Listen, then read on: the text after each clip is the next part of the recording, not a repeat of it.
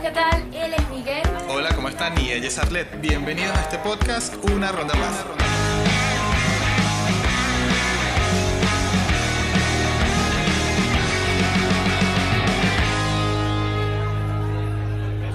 Hola, Miguel, ¿cómo estás? Perdona la demora. Ay, ¿qué te pasó?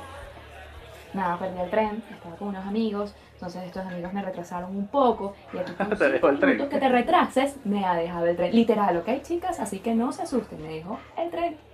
Literalmente.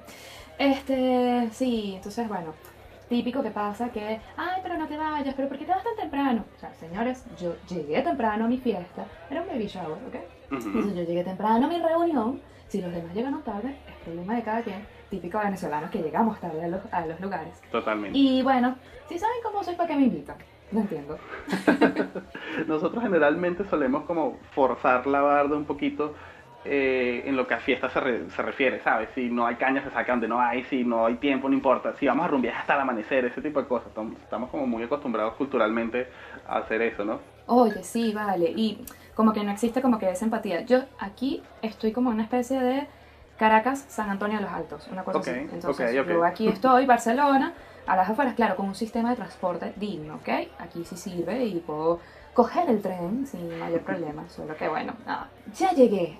Aquí sé, aquí sé que, así que podemos pedir una ronda más. Qué bueno, qué bueno. Aquí ya, ya quizás el tema de la inseguridad o sea, ya no se oye tanto, pero wow, hay muchas otras cosas que, que han cambiado acá en Venezuela con respecto a la movida nocturna. Quiero compartirlo con los demás.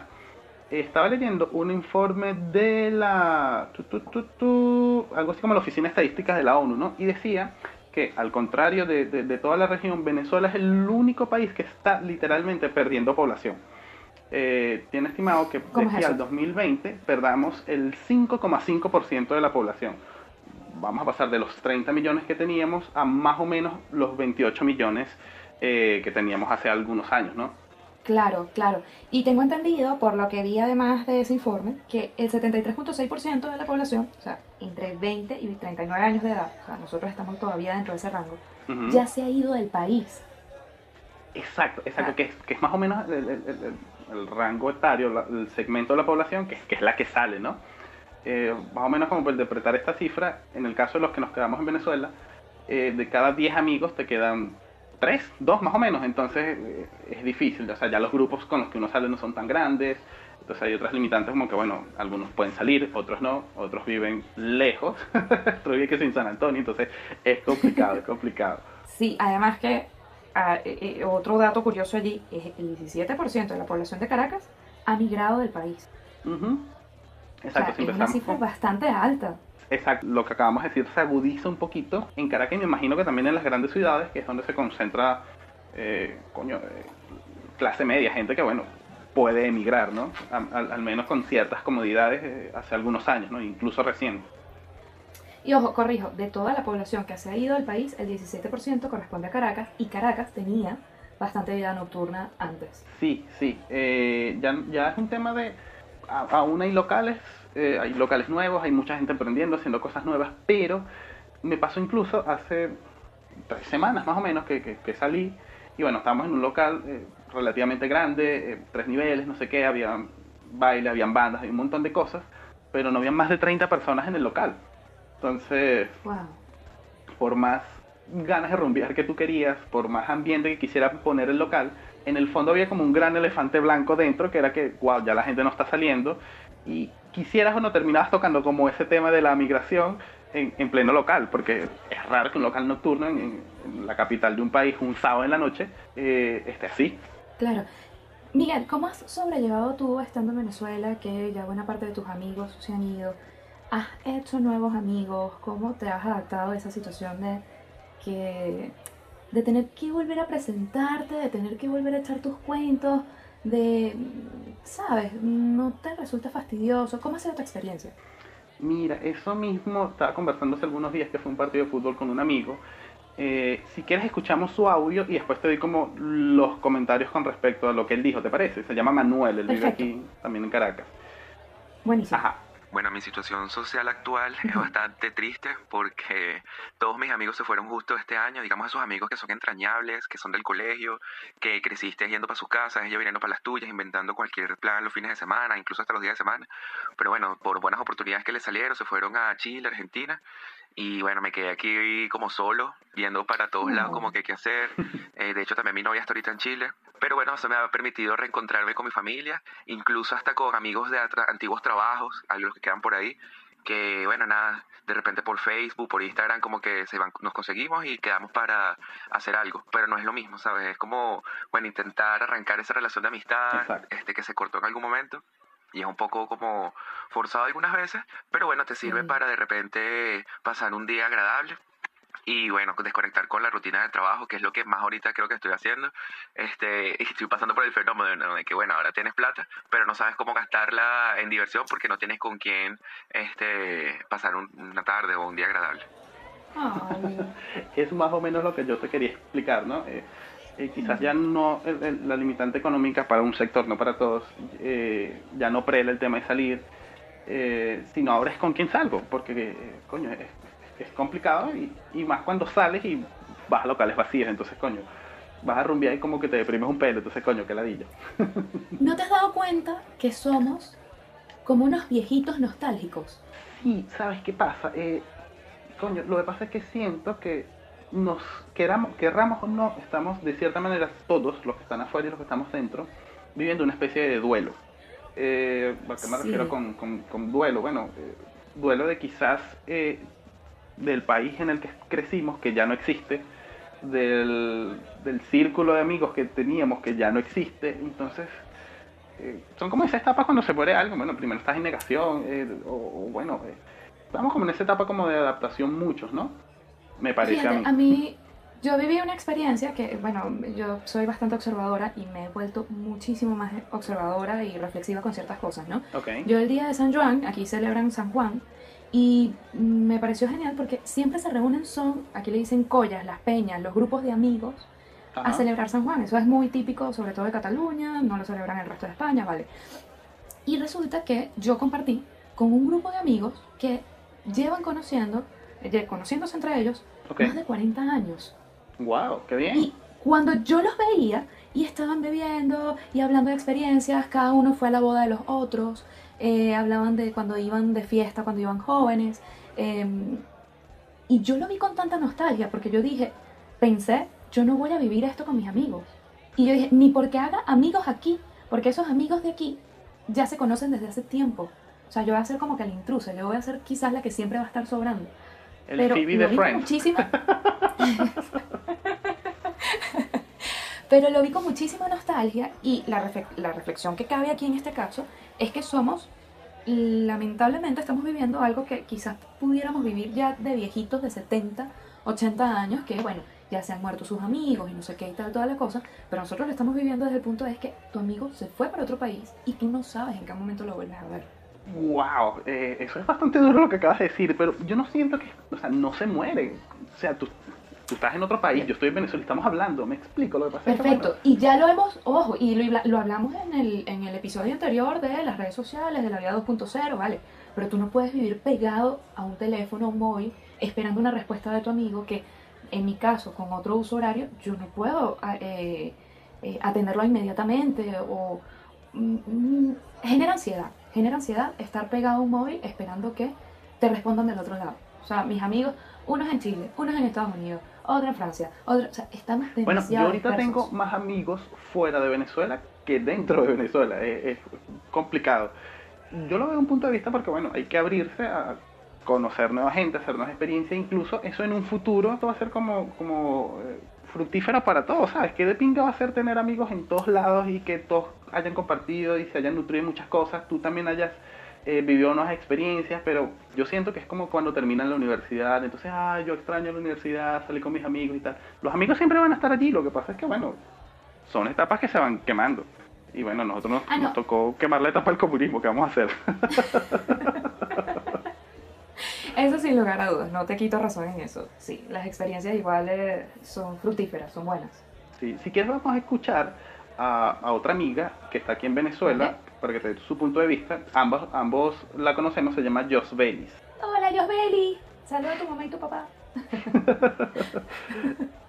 Particularmente con el tema de los amigos, es bien triste y delicado. Yo les voy a explicar por qué. Ajá. Por ejemplo, que me ha pasado a mí. Yo soy una persona que soy 100% amiguera. Yo tengo amigos en todos lados, de todas las clases sociales, de todos los países del mundo. Y bueno, yo también yo estaba acostumbrada a tener mi dinámica con cada uno de ellos. Cada vez que podía aparecía por aquí, salía con uno, con los otros, siempre. Entonces, ¿qué pasa? Ahorita con este mismo tema económico no se restringe porque tú dices, Bercia, no tengo para, para, para darme eso, porque ahora es un lujo, lo ves como un lujo, un lujo. No, lo, no lo puedo hacer, no puedo gastar dinero en esto, no puedo compartir en esto. Y todavía tengo No. amigos de que sí tienen, este, cómo seguir haciendo sus actividades normal, normal, pues de repente tienen un trabajo que les da más dinero, pero bueno, ellos mantienen su, su dinámica.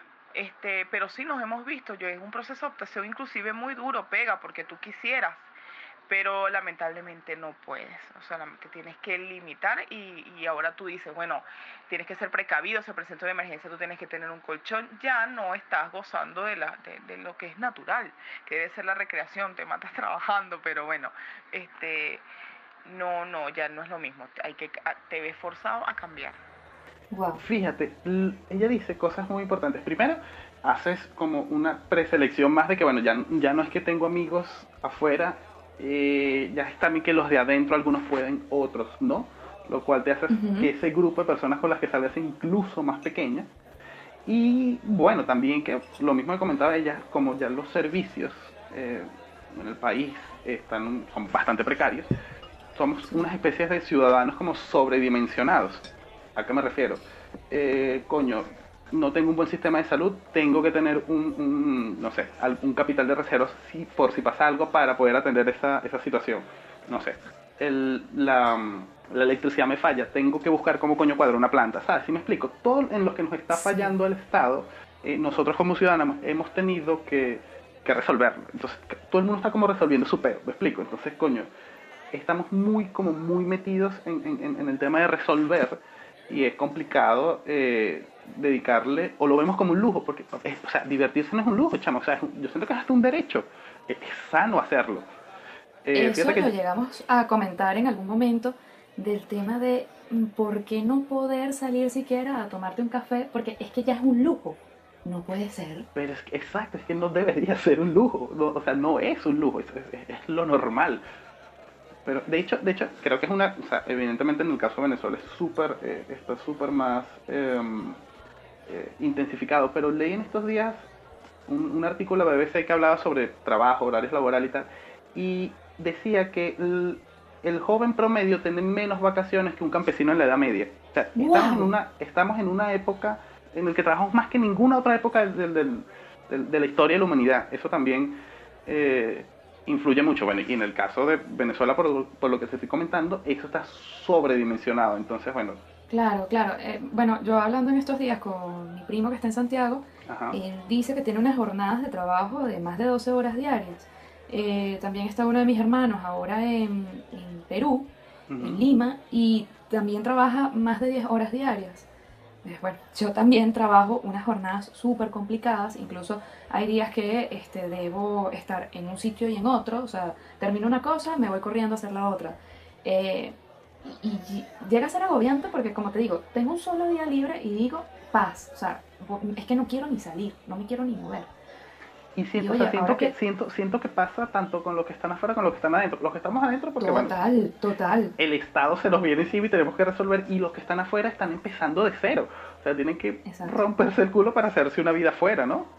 Entonces, Por eso, yo a veces cuando veo fotos de quienes se quedaron en Venezuela y por ejemplo cuando te vi en el estadio, o sea, yo, yo no llevo por dónde darle like a tu foto porque me gusta que estés haciendo algo por ti, algo por tu salud mental y no Ok. juzgo a quien decida ir a un concierto, a ir a una discoteca, a ir... Porque es que el venezolano se está muriendo, sí, pero es que si yo me quedo, o sea, con todo lo que tú tienes que hacer para solventar las cosas que el gobierno no hace, o sea, tú necesitas drenar, tú necesitas hacer las cosas por gusto y porque tú quieres. exacto, terminas volviéndote loco, terminas. eh, o sea, terminas no viviendo, ¿no? Básicamente. Además, vale, es tu premio por calarte al comunismo, es tu premio y merecido premio te, lo tienes, o sea, ya está. De hecho, esto eh, quizás es un poquito off topic, pero eh, hay grupos, se están formando muchos grupos, sobre todo de psicólogos que, que, arman eh, sí, grupos como de apoyo, tipo alcohólicos anónimos, pero son de viejitos o de padres que se quedaron sin hijos. Y son muy, muy comunes ese tipo de reuniones. ¡Wow! ¡Qué fuerte! Claro. Claro, porque nosotros, bueno, salimos, trabajamos, eh, digamos que somos la, la, la parte fuerte de, de, la fuerza laboral, valga la redundancia, pero esa gente que sabe que está jubilada, que quizás está bien porque, bueno, sus, sus hijos le mandan remesas, o bueno, tienen cierta asistencia, pero están solos. ¿Cómo salen? ¿Qué hacen? Aparte de salir a comprar comida. Y se deprimen. ¿Me explico? O sea, yo porque, bueno, puedo salir a una disco, puedo ir a un partido y tal, pero un viejito de 60, 60 y pico de años eh, lo tiene más cuesta arriba, porque si, si, nosotros sufrimos un duelo, él tiene un duelo doble, el del país y el de los hijos. Voy a aclarar algo. Mi mamá ah. tiene 66 y no es ninguna viejita. No, este, es bueno lo que tú estás diciendo porque, claro, yo que hablo con mi mamá, trato de no hablar con ella tan seguido porque okay. hay un problema que cada vez que yo la llamo por teléfono, ella no tiene un teléfono inteligente, nada, tiene que hacer una llamada a la casa, o sea, de un teléfono fijo. Okay. Y cada vez que yo hablo con ella, cuando termino la llamada, ella está llorando. Y entonces wow. ya llega un punto en que yo le digo, bueno, voy a tener que llamarte menos porque yo no te voy a hacer llorar todos los días. Y estoy tratando de llamarla, lamentablemente, para ambas, una vez al mes. Pero si vamos a llorar, que sea una vez al mes, pero yo no puedo llorar todos los días. Porque es un golpe para ella y es un golpe para mí. Claro, claro. Compré un smartphone, chamo. y nos, no, deja en serio. Y bueno, que, que se divierta sí, no, dándote like, que se divierta dándote like en Instagram, que te mande memes por WhatsApp, eh, no sé, ese tipo, o sea, ese tipo bueno, de cosas valían un poquito la situación. Ella se había ella se había resistido a tener un teléfono inteligente, pero tengo entendido que ya en estos días va a tener uno, así que, bueno, ya es cuestión de pocos días en que ya ella esté como que más en contacto seguido conmigo. Pero el, el, punto es la llamada telefónica. O sea, la llamada telefónica es lo que la quiebra a ella. Porque si estoy hablando con ella a través del teléfono de mi hermana en una videollamada, ella dura, no llora, porque me está viendo, perfecto. Pero la llamada al teléfono fijo de casa, eso es lo que la destruye. O sea, es una cosa increíble porque quizás en la llamada telefónica está implícita el tema de la distancia, o sea, se refleja mucho más porque no ves, no sientes, ¿sabes? Quizás con una videollamada, bueno, la morisqueta, la vaina, ves la gente, lo siente como más, más cercano, más en vivo. Y bueno, puede quizás ser, por su ser. edad asocie el tema del teléfono con un tema de distancia. Y bueno, y, sí, la videollamada sí. puede ser más novedosa, otra cosa. Pero este tema da como para mm, en otras oportunidades desarrollarlo un poco más. Sí, total, totalmente. Eh, bueno, hablando un poquito ya, ya hablamos como suficiente de, de, Venezuela.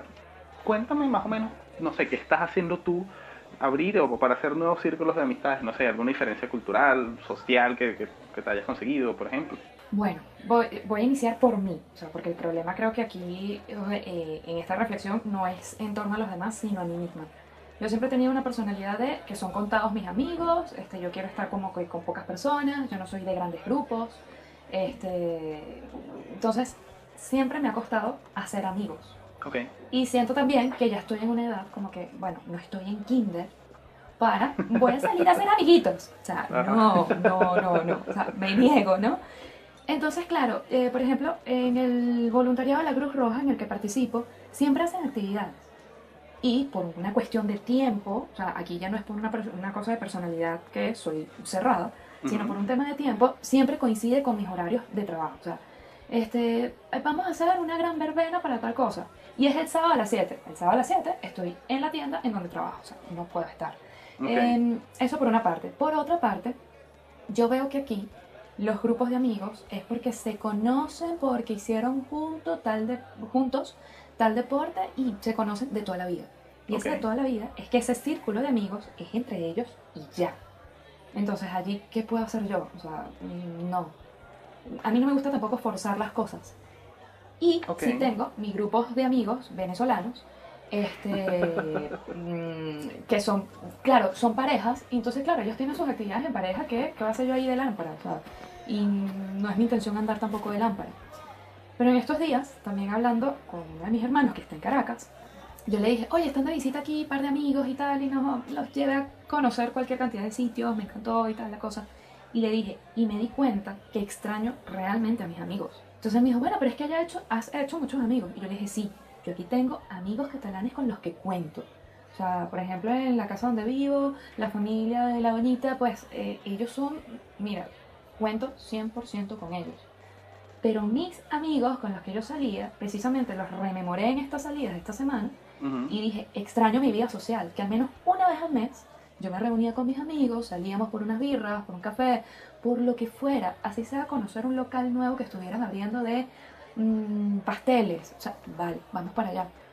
Eso yo lo extraño. Y me di cuenta esta semana y me generó muchísima nostalgia porque la comparativa es, si he hecho nuevos amigos, pero estos nuevos amigos he tenido que adaptar mi lenguaje, he tenido que adaptar... mm, eh, mi Incluso me imagino que porque yo hasta soy los muy regia y chistes. recatada. ¿No? Sí, O sea, porque el, que es chistoso aquí no necesariamente es chistoso en España o en Francia o en Argentina. Eh, porque a lo mejor no entienden el humor igual. es- es o a lo mejor, no sé, se reirán de cosas que tú dirás, esto no es chistoso, ¿sabes? pueden, ser, pu- pueden parecer detalles, pero coño, influyen burda. Sí, exacto. No, no, es así. Entonces, claro, mm, no terminas por encajar. Poco a poco. Y pienso también como que, bueno, si mis amigos los tengo en el móvil, cualquier cosa yo les pregunto a ellos, pero el Ujú. hacer nuevos amigos, a mí me fastidia tener que estar echando el cuento de mi vida. O sea, me fastidia enormemente. Si ya me Pero es- conoces de toda la vida y sabes, vale, pero uy, me fastidia. Pero tienes que echarlo, ¿no? Tengo que hacerlo, tengo que hacerlo. Por eso te digo, tengo contados amigos que he hecho de aquí catalanes. El tema es que tampoco coincido mucho con ellos por los horarios que te estoy diciendo y porque vivo en el quinto coño. Pero de resto, No De me vas a creer, bueno. pero exactamente igual pasa en Venezuela. Yo puedo tener amigos nuevos, pero, ajá, me- vivo trabajando, estoy en otro peo. eh, Es complicado, es complicado. Eh, Sonará extraño, pero, pero seguro a ti no te juzgan porque eres Miguel el simpático. A mí sí me juzgan porque yo no sé, creen que, no sé. Si quieres, vamos a escuchar. Eso, esto lo estaba conversando también con una amiga que está en Italia, se llama Rebeca, a ver qué nos, qué nos dice con respecto a eso, hacer nuevos amigos en otro país. Hola, bueno Miguel, contarte cómo ha sido mi vida social desde que eh, me fui a Venezuela. Bueno, prácticamente ya son tres años eh, que, que tengo aquí en Italia y, y la verdad ha sido difícil. ¿En qué sentido? Bueno, gracias a Dios, desde que llegué por una cosa o por la otra, pues conseguí trabajo y, y siempre trabajé fue con, con mujeres, pues. Este, y mucho, o sea, más, más pequeñas que yo. Entonces, ¿sabes? Era más de si íbamos a ir para discoteca, íbamos a tomar, íbamos a encontrarnos y así, pues entonces era un modo como de socializar y de compartir, aunque, ¿sabes? En el fondo no era lo mismo. Este, una cosa que, que, que, por ejemplo, me ha tocado como acostumbrarme mucho aquí es que aquí el vamos a ver, nos vamos a salir, es ir a comer. Eh, como, Ujú. como buenos italianos, pues aquí se come. Para todo se come. Qué Y en efecto, las salidas es eso, vamos a comer. Coño, ojalá fuera no sé qué. Yo me quiero ir a Italia, definitivamente. Bueno, un día te puedo pasar su número y te para que te recomiende sitios. Fíjate, eh, que quizás la- la- la- lo que se estila es picar mientras estás tomando, no, no, no a comer. Aunque siento, no sé, que eso varía un poco con la edad, ¿no te parece? Sí, sí, yo creo que es cuestión de irse adaptando según. Aquí son de, como que los adolescentes, mucho de discotecas y la cuestión. Mm, Yo aquí, particularmente, no he ido de fiestas. Una sola Eso te iba a decir, no has ido a bailar, no has hecho otras cosas. No, porque me da como miedito. Yo sola me da como miedito. Más Ok. aún cuando hay aquí un tema tan profundo de la violencia de género, que si no es no, que si... Mira, prefiero como que alejarme de esos conflictos y nunca he sido de ir a fiesta sola. Entonces llegué ahí en una sola oportunidad, como que a un sitio de salsa y tal. La pasé genial. No se metió como que nadie más a... Como que, hey nena, voy a conocerte. Nada, o sea, no. Fue bastante tranquila esa noche y lo único fue que bebí demasiado gin tonic y yo no puedo tomar ginebra. Entonces, un final inesperado, horrible. Vale, Pero vale. el resto, una sola fiesta nocturna. O sea, de resto no. Aquí, y dicen que las fiestas en Barcelona son muy buenas. Así que, pero no sé, fiestas nocturnas no hay. Ok, ok. Si quieres, vamos a tener otro puntico de vista con Oriana y bueno, su proceso de adaptación en, en Francia, ¿te parece?